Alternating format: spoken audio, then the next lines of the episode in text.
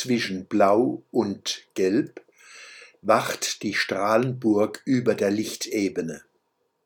Diesen Haiku werden Sie leicht verstehen, wenn Sie sich das Bild im heutigen Der Schwöbelblock am Samstag anschauen. Wer genau hinschaut, sieht, nicht nur Himmel und Landschaft leuchten blau-gelb, auch auf dem Turm der Feste steht eine ukrainische Flagge wacker im Wind, so soll es sein. Hier noch einen Terminhinweis.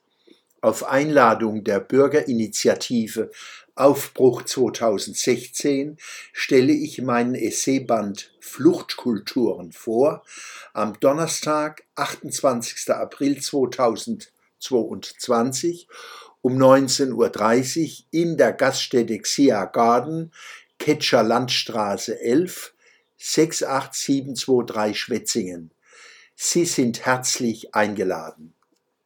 Der Schwöbelblock am Samstag, 23. April 2022.